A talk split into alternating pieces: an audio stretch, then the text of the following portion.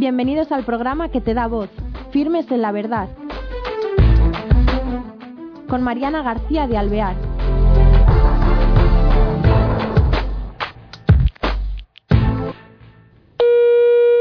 Hola queridos oyentes, bienvenidos a este nuevo programa de Firmes en la Verdad. Tenemos al otro lado del Hangout a Marta Velarde Mayol. Ella eh, trabaja en la Universidad Politécnica en Madrid y es doctora de fusión nuclear. Pero lo que por la que la traemos aquí es por un tema que a ella verdaderamente le apasiona, que es el tema de la vida. Y por una, bueno, le llaman a este proyecto es la Asociación Más Futuro. ¿Qué tal, Marta? ¿Cómo estás? Muy bien, muchas gracias. Oye, qué alegría tenerte con nosotros para que nos cuentes y nos lleves a este mundo del que en el que vosotros estáis metidos tan interesante que es el mundo de la vida y esta organización que es más futuro pero queríamos ver también la, la conexión que tiene con los rescatadores de Juan Pablo II con todo toda esa amplitud ese mundo al que te dedicas también eh, muchas horas y, y queríamos ver los pasos. Cómo nace y cuántos años lleva más futuro en España bueno, nace eh, exactamente, el proyecto nació en 2012, pero eh, empezamos a tener ya todo local, toda la aceptación el 2013. Previamente habíamos eh, formado ya la Rescatadores Juan Pablo II, porque el entramado es Rescatadores Juan Pablo II, Asociación Más Futuro. Que las, em, todo ello lo fundamos pues porque yo soy socia fundadora de Provida, en los años 77 empezamos ahí y bueno, nos dimos cuenta, yo siempre he hecho rescates en las puertas de los abortorios, nos dimos cuenta hace eh, un tiempo de que todas estas mujeres necesitaban, como un apoyo, un estímulo católico. Entonces montamos la Asociación Más Futuro Católica y Rescatadores Juan Pablo II. O sea que tiene conexión con, con la fe, es un grupo de personas de fe y confesionalmente católicos. muy, muy interesante. Oye, Marta, claro, desde el punto de vista de la fe, pero también quería yo preguntar, porque la gente que nos oye a lo mejor le interesa, ¿no es un poco em, meterte en la intimidad de la persona que está en los abortorios, el llegar tú y decir, mira, mm, estás en la puerta para abortar, pero no, no abortes. ¿Quién eres tú para meterte? ¿Y cómo lo hacéis? ¿Cómo abordáis? Porque debe ser difícil, ¿no? Abrirte ahí eh, un campo para hablar o a ver. Claro. Claro, es que vamos a ver, por eso tenemos la Escuela de Rescates Juan Pablo II. Em, es muy importante ir a la Escuela de Rescates, que la tenemos ahí in situ, en algún abortorio, y ahí, ahí enseñamos a los rescatadores a saber escuchar, saber hablar. Lo que te vale a ti no le vale a ella. Todos estos argumentos que tenemos muchas veces los provida o los católicos que creemos que son de peso, a esa chica no le vale, porque si no, no estaría en la puerta del abortorio. Y entonces eh, es muy importante ser humildes, ser constantes, saber que si tú no llegas, tiene que llegar otra persona. Y nos ponemos un poco lejos, no muy cerca de los abortorios, en los 20 metros, no, muy cerca. Y, bueno, simplemente tenemos unos folletos donde aparecen unas ayudas, aunque realmente nosotros no hablamos tanto de ayudas como de que es tu hijo. Entonces es impresionante porque eh, casi todas nos escuchan, casi todas y por no decir casi el 100%. Y nos escuchan tanto cuando van a entrar como cuando salen de abortar, ¿eh? en los dos casos. Entonces nosotros, pues eh, es verdad que todo el mundo me pregunta, ¿cuál es la pregunta que tú les haces? ¿no? ¿Qué, qué les haces para convencerles? ¿no? Pero eh, ninguno de ellos, eh, de, ninguna de ellas se siente invadida por su, por su intimidad. Al revés, tienen ganas de hablar con nosotros, ellas mismas no, no, ponen muchas dificultades. Incluso cuando tienen cita para abortar en unos minutos, hemos rescatado a muchas que tenían citas para abortar en unos minutos y bueno, nos escuchan. Es muy interesante. Es verdad que luego tienen acompañantes como es el novio, el bueno, generalmente son los novios, las parejas o los padres, que son los que les empujan al abortorio, pero ellas, las mujeres, sí nos escuchan. Fíjate. Y, no, no, se, no consideran para nada que es una invasión de la intimidad. Eso no es verdad. Eso es un mito que se ha puesto en, en, la, en la opinión pública, pero no es la realidad. Y eh, también, eh, bueno, dices tú que te preguntan cuál es la pregunta, ¿cómo, cómo dices? ¿Le saludas? ¿Ellas ven los folletos? ¿O, o Eh, claro, porque qué difícil, ¿no? Eso tiene que ser, tenéis que tener mano izquierda mm, muy preparada, porque... Hay que ser muy humildes. Esa, esa es una cualidad muy importante. Primero ser muy humildes, pero mm, todo el mundo en todas las conferencias que doy siempre me preguntan, eh, ¿cuál, es, ¿cuál es la palabra para parar a esa chica en un minuto? Pues mira, cada persona es distinta y cada situación es distinta. Y lo que digo a todos, mira, eh, yo no te voy a decir lo que le tienes que decir, yo te voy a decir lo que no tienes que hacer. Eh, no tienes que eh, no tienes que agobiarla, no tienes que eh, tienes que respetar su libertad por encima de todo, aunque no te guste. Em, tienes que ser muy humilde, que a lo mejor tus palabras no le han llegado, pero a lo mejor otro rescatador sí le llega, porque a lo mejor tú no llegas y a lo mejor hay otro al lado que sí le llegan, ¿no? Y porque para saber lo que tienes que decir hay que venir a rescates.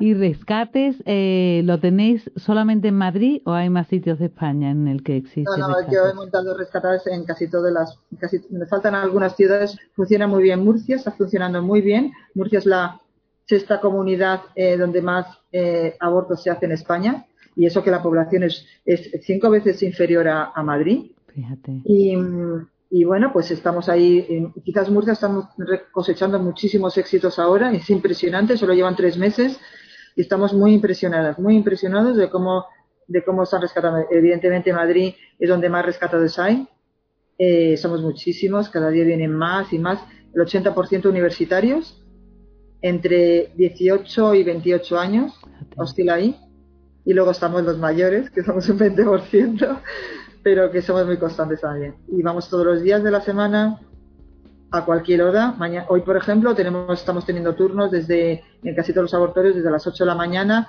hasta las 8 de la noche. Tenemos hoy en concreto tenemos siete avisos en Madrid y, y, de gente, aparte de los rescates que hagamos, también nos llaman de otros lados diciendo que por favor intenta convencer a esta chica que va a abortar a tal hora. O sea que no solamente en los abortorios, sino que también os, os, llaman. Entonces, trabajáis a base de voluntarios, tú dices universidad, para cubrir el mayor número de horas en la puerta de los abortorios, claro. Y después alguno habrá que estar en la sede para, para atender a las llamadas, sí, o sea que mucho trabajo, ¿no? Sí, pero es maravilloso. es que no porque tengas más trabajo, es verdad que nosotros no, no tenemos vacaciones, no tenemos, mm, no tenemos vacaciones, no tenemos sábados y domingos, eh, a cualquier hora y en cualquier momento. La sede siempre está mm, siempre hay gente para atender, pero sobre todo hay gente siempre para rescatar también dentro de la sede. O sea, hay una parte de rescates y otra parte de la asociación. Y efectivamente porque el aborto no tiene vacaciones. Y España es el país de Europa donde más abortos hay. Y España es el único país de Europa donde el aborto es un derecho. Entonces, nosotros nos negamos, nos negamos por completo a bajar bandera, a, rendirnos. No vamos a hacer esto. O sea, nosotros cada día tiene que haber un estímulo para saber que lo que tú digas en un momento determinado puede salvar la vida de un bebé. Porque parece que en esta sociedad el bebé no cuenta para nada. Solo la mujer. Pero ¿y el bebé? Porque las mujeres nosotros estamos siempre ayudándolas, siempre con ellas, pero ¿y el bebé? ¿Es importante para alguien? Aparte para Dios, para nosotros, para nosotros sí. Es la suerte que tenemos. O sea, eh, en esto, yo lo digo siempre, la Iglesia Católica va por delante. La Iglesia Católica no ha necesitado unas ecografías en cuatro dimensiones para saber que la vida humana empieza en el momento de la concepción. No ha necesitado que un señor como Yamanaka, premio Nobel en el 2013, eh, de unas, unas eh, células que llamaban IPS, dijera en la rueda de experiencia internacional que la vida humana empezaba en el momento de la concepción. Esa es la suerte que tenemos los católicos y eso hay que potenciarlo. Y los demás se tienen que unir ahí. Bueno, esa es la parte, como si queremos, de rescates, que es verdad que cada día vienen más. Eh, les impresiona mucho porque ellos también aprenden a hablar. Vienen más para voluntarios, ¿no? Rescatadores voluntarios, ¿no? Es lo que tú dices que va aumentando. Sí, no, hay voluntarios, hay como dos partes. Los rescates, eh, hay la parte de rescatadores Juan Pablo II y luego la parte de voluntarios de la Asociación Más Futuro. La parte de rescates de Juan Pablo II es mayoría 80% jóvenes y la de la parte de la Asociación Más Futuro es mayoría, eh, pues bueno, mujeres muchas y profesionales sobre todo, médicos, enfermeras, eh, profesores, maestros, de todo. Y hace falta a los voluntarios de rescatar, a los rescatadores hay una preparación previa, me imagino, ¿no? Sí, sí, sí, sí. Tienen que venir a, a la escuela de rescates, estar eh, dos o tres meses sin hablar nada, que les cuesta muchísimo. sin hablar nada, porque un chaval joven que le digas, eh, mira, no puedes hablar, tú puedes escuchar, pero no puedes hablar. Hasta que no sepas cómo tratar a esta chica, y cada chica es distinta, no puedes. Pero es impresionante como un chaval de casi metro noventa, eh, cuadrado, eh, se, le, se, emociona y no puede ni hablar. Y dice, Marta, lo he pasado fatal. Yo quería hablar y no he podido hablar. Por favor, ¿me puedes dejar hablar el siguiente? No. no puedes hablar. Nada más, que van acompañantes de mirar y aprender, para mirar y aprender, qué bien. Fíjate.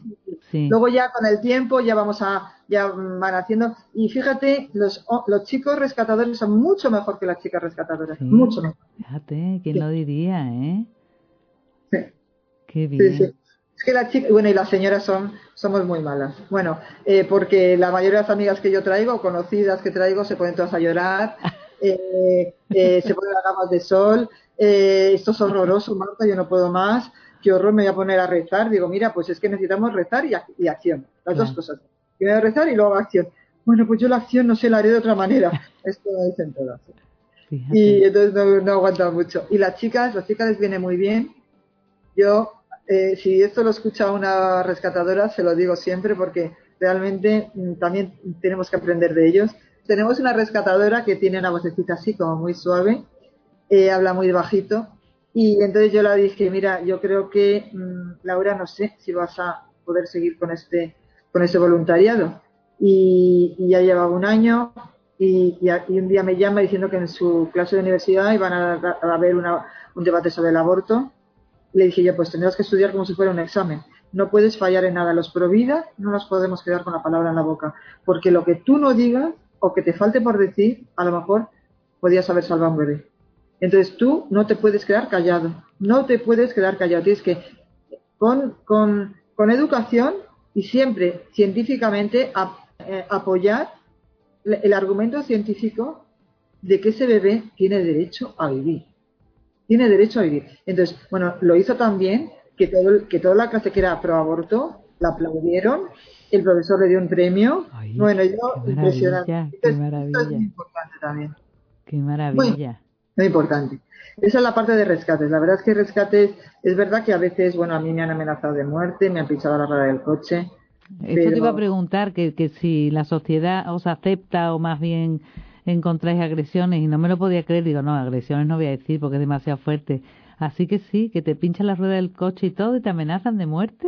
Pero nosotros no, no, no, nos, no, nos defendemos. O sea, eso es una de las cosas que hay que aprender en las pruebas de rescates. Aunque te insulten, no puedes entrar a, no pueden entrar al SAT, no, no puedes entrar ahí, porque eh, primero perdemos algún rescate y no estamos para eso. Eh, segundo, ¿de qué vale? Si es que el aborto es muy, violento, es, es, muy violento y genera mucha violencia, pero nosotros no tenemos que estar ahí. Nosotros tenemos que intentar salvar bebés. Yo recuerdo hace una, una semana que un chico, un novio, eh, le di, una, le di la, un folleto de información a, a la chica que la acompañaba y salió de, de la furgoneta donde, donde estaba, me había mirado el folleto, salió y me fue hacia mí y bueno, me iba a tirar, me iba a empujar y tirarme para atrás. Y entonces yo le dije, mira, déjalo, estamos ahí siempre para ayudarte. O sea, no, te no, no, generes más violencia de la que has generado. Y se lo dije, no sé cómo se lo dije, pero me había levantado la mano. Y se quedó callado, me miró y luego yo me acerqué y le dije, siempre estamos ahí. Siempre estamos 24 horas, todos los días del año, a cualquier hora para ayudarte. Y cuenta con nosotros. Y entonces se volvió y en el coche no podía, estaba en medio de la calle, no, no arrancaba en el coche y yo le vi que estaba llorando. Entonces, e, eso es lo que tenemos que conseguir, ¿sabes? El, aborto genera mucha violencia, pero nosotros tenemos que estar ahí para lo contrario. O sea, es muy importante eso. Y entonces es verdad que a veces tendrán ganas porque es injusto, ¿no? Porque, mm, claro, mm, las chicas nunca tenemos problemas con ninguna. Es con los acompañantes, casi siempre. Entonces, y bueno, y con el personal del laboratorio, eso con muchísimo. Claro, me imagino. Pero bueno, también no, no, lo puedo contar mucho porque ella tampoco quería, pero en un laboratorio de Madrid hace dos años conseguimos que una persona dejara de trabajar ahí. Nos contó muchas cosas, nos dijo que era impresionante todo lo que se hacía dentro de los laboratorios. Es una pena que esta mujer no quisiera hablar, pero era todo ilegal y todo, uff, horroroso era todo lo que nos contó. Eh, entonces lo único que podíamos hacer, porque claro, es, es ella no no, no ha dado su opinión, entonces no sé si algún día lo hará, a lo mejor sí, pero nos generó una tristeza de pensar cómo tiene que estar Dios ¿cómo tiene que estar Dios de triste viendo esto? ¿Cómo tiene que estar Dios de triste viendo cómo la sociedad piensa que no le va a pasar a ellos, que eso no te va a volver a ocurrir? Yo me he encontrado alumnas de la universidad, me he encontrado, eh, me he encontrado de todo, pero bueno, es que es así, y gente que de todo, o sea, pero bueno, tú tienes, ellos tienen que saber que tú tienes que, como dijo una chica, yo llevaba todo el camino pidiendo una señal de salvación y esa señal de salvación sois vosotros. Y, entonces nos impresiona mucho luego la otra parte, que ahora te contaré, eh, que mm, cómo, cómo ellas ven esa situación en un momento determinado. Y como me dijo una vez una chica, que lo he puesto como lema de la asociación, eh, tú salvaste a, mi hijo, pero me rescataste a mí. Fíjate, qué maravilla. Y yo... Eh, eso te iba a preguntar también, ¿qué otra cosa que hacéis vosotros rescatáis y qué ofrecéis? Porque ya después de rescatar pasáis a la asociación, a la ayuda de la asociación Más Futuro, que veis bastante, es un abanico grande de lo que ofertáis, ¿no? A las madres de apoyo. ¿Cómo, en qué consiste? Nosotros, eh, o sea, todas las chicas que nos dejan sus datos en, las puertas, en la puerta del laboratorio, todas las chicas que, eh, o bien que nos llaman o la razón que sea, entonces todas las chicas luego las atendemos en la Asociación Más Futuro, que es donde terminamos el rescate. Entonces la Asociación Más Futuro es una cosa íntima entre los dos em, y hablamos mucho de su hijo y evidentemente las ayudamos en todo. Damos clases particulares gratuitas, clases profesionales, cursos profesionales, búsqueda de trabajo, les buscamos trabajo en todo lo que podemos, eh, cursos de madres, cursos de embarazo, de parto, de educación, de cómo afrontar el primer año de colegio, como adolescentes, porque ayuda nuestra no es a los seis meses, ni a los ocho, ni, ni al año, ni, al, ni a los dos años, es siempre, ahí siempre estamos. O sea, tenemos chicas que hace mucho que las rescatamos y vienen de mira, tengo un problema con mi hijo mayor, ¿me podéis ayudar? Damos clase de adolescencia, todo. Es un compromiso de por vida. Entonces, ¿por qué? Porque, bueno, pues porque somos católicos. Y entonces, eh, un católico no abandona, no abandona a nadie. O es que tú tienes una amiga y solo la, ayuda, solo la ayudas cuando vive en tu ciudad. Pues cuando vuelve también la ayudas. Y si te pues es así, es así. Entonces, esa, esa, esa continuidad en el, en, el, en el trato nos hace que eh, confían mucho en nosotras. Eh, no puedo contarlo, pero me acuerdo la primera vez que una de las mm, chicas que rescatamos, eh, bueno, mm, empezó su adolescencia, lo primero que nos hizo su madre es consultarnos qué tenía que decirle. Muy impresionante. Yo la verdad es que te crea mucha responsabilidad, pero es maravilloso. Bueno, y, después, eh, eh, entonces, la, el más futuro, el local, ¿cómo es? Porque si dais clases allí, también en el local, dais a las madres, dais a sus hijos, después enseñáis profesional. ¿Eso cómo hacéis? ¿Los talleres, todo en, la sede? Sí, lo tenemos todo, o sea, intentamos minimizar gastos. Vamos a ver, nosotros en la asociación nadie cobra, ni la cúpula, nadie, nadie, lo llevamos a rajatabla. Ahora tenemos una feria aquí en la Politécnica que se llama Volunfer, que eh, son de todas las em, eh, asociaciones, y grupos, y entonces nos preguntan siempre cómo puede ser que nadie cobre, ¿no? Pero eso nos da muchas muchas ventajas y es que podemos, podemos destinar ese dinero a otras cosas mm, que nos parecen súper importantes, ¿no? Entonces, eh, el local, por ejemplo, bueno, pues en un momento determinado, a veces pasamos momentos duros económicos y fue cuando tuvimos que cambiar de un local a otro y de repente, pues, eh, el de arriba nos ayudó. Mucho. mucho. Nos salió un local, que lo compró un, rescatador, que nos lo ha dejado impresionada y es enorme y ahí tenemos de todo. entonces nos viene muy bien esa, no sé, gigante y entonces así tenemos eh, habitaciones, damos clase, luego siempre estamos ahí. Eh, no sé, hay un trato muy, muy personal, es un trato muy personal. Y entonces eso, eso nos ayuda mucho. Y luego yo me llevo a muchos niños, por ejemplo, o nos llevamos a muchos niños, por ejemplo, en verano, nos los llevamos al zoo, al safari, eh, luego y todos luego a misa, claro. Eh, le ganamos con todos a misa. Y bueno, para que conozcan a Jesús. Entonces yo yo, madre, y digo, ¿qué oportunidad tenéis de que... Entonces cada día lo llevamos a una iglesia distinta, que conozca a cada uno, eh, hacemos bautizos, eh, como nos dice el obispo de Getafe, menos de 15, no más de 15. Ay, qué porque dice que si no está, es buenísimo, es buenísimo. Qué simpático. Oye, Marta, que me quedo helada, se nos va a pasar ya el tiempo. Entonces quiero que este, estos últimos 5 o 4 minutos que nos quedan, que des tu em, énfasis a lo que crees más importante de vuestra asociación y, bueno, pues de todo. ¿eh? Eh, bueno, en la asociación todos son importantes, no hay nadie más importante, eso es lo primero. Y a nivel de voluntariado, y nadie más importante. Eh, de verdad, nadie. Y luego, mm, las, yo diría dos cosas. Una, por favor, cada uno en lo que él crea que se le da mejor o donde está mejor, que no mire a otro lado en el tema del aborto. Nosotros también tenemos el síndrome de posaborto, un día a la semana abrimos sin que nadie se entere. Nos pasan muchos casos. Hacemos la vía cristiana, que es acercarte a Dios, que Dios te perdone, y luego la parte más larga, que es la que te perdones tú, eh, volver a Dios, qué he hecho mal para estar ahí, ¿no? Esa es la parte también muy buena. Darte cuenta que está generando una masa social de mujeres en la sociedad, en la sociedad triste. Triste. Porque aunque tú consigas hacer la vida normal, tú has decidido que tu hijo no viva. Y eso no tiene vuelta atrás.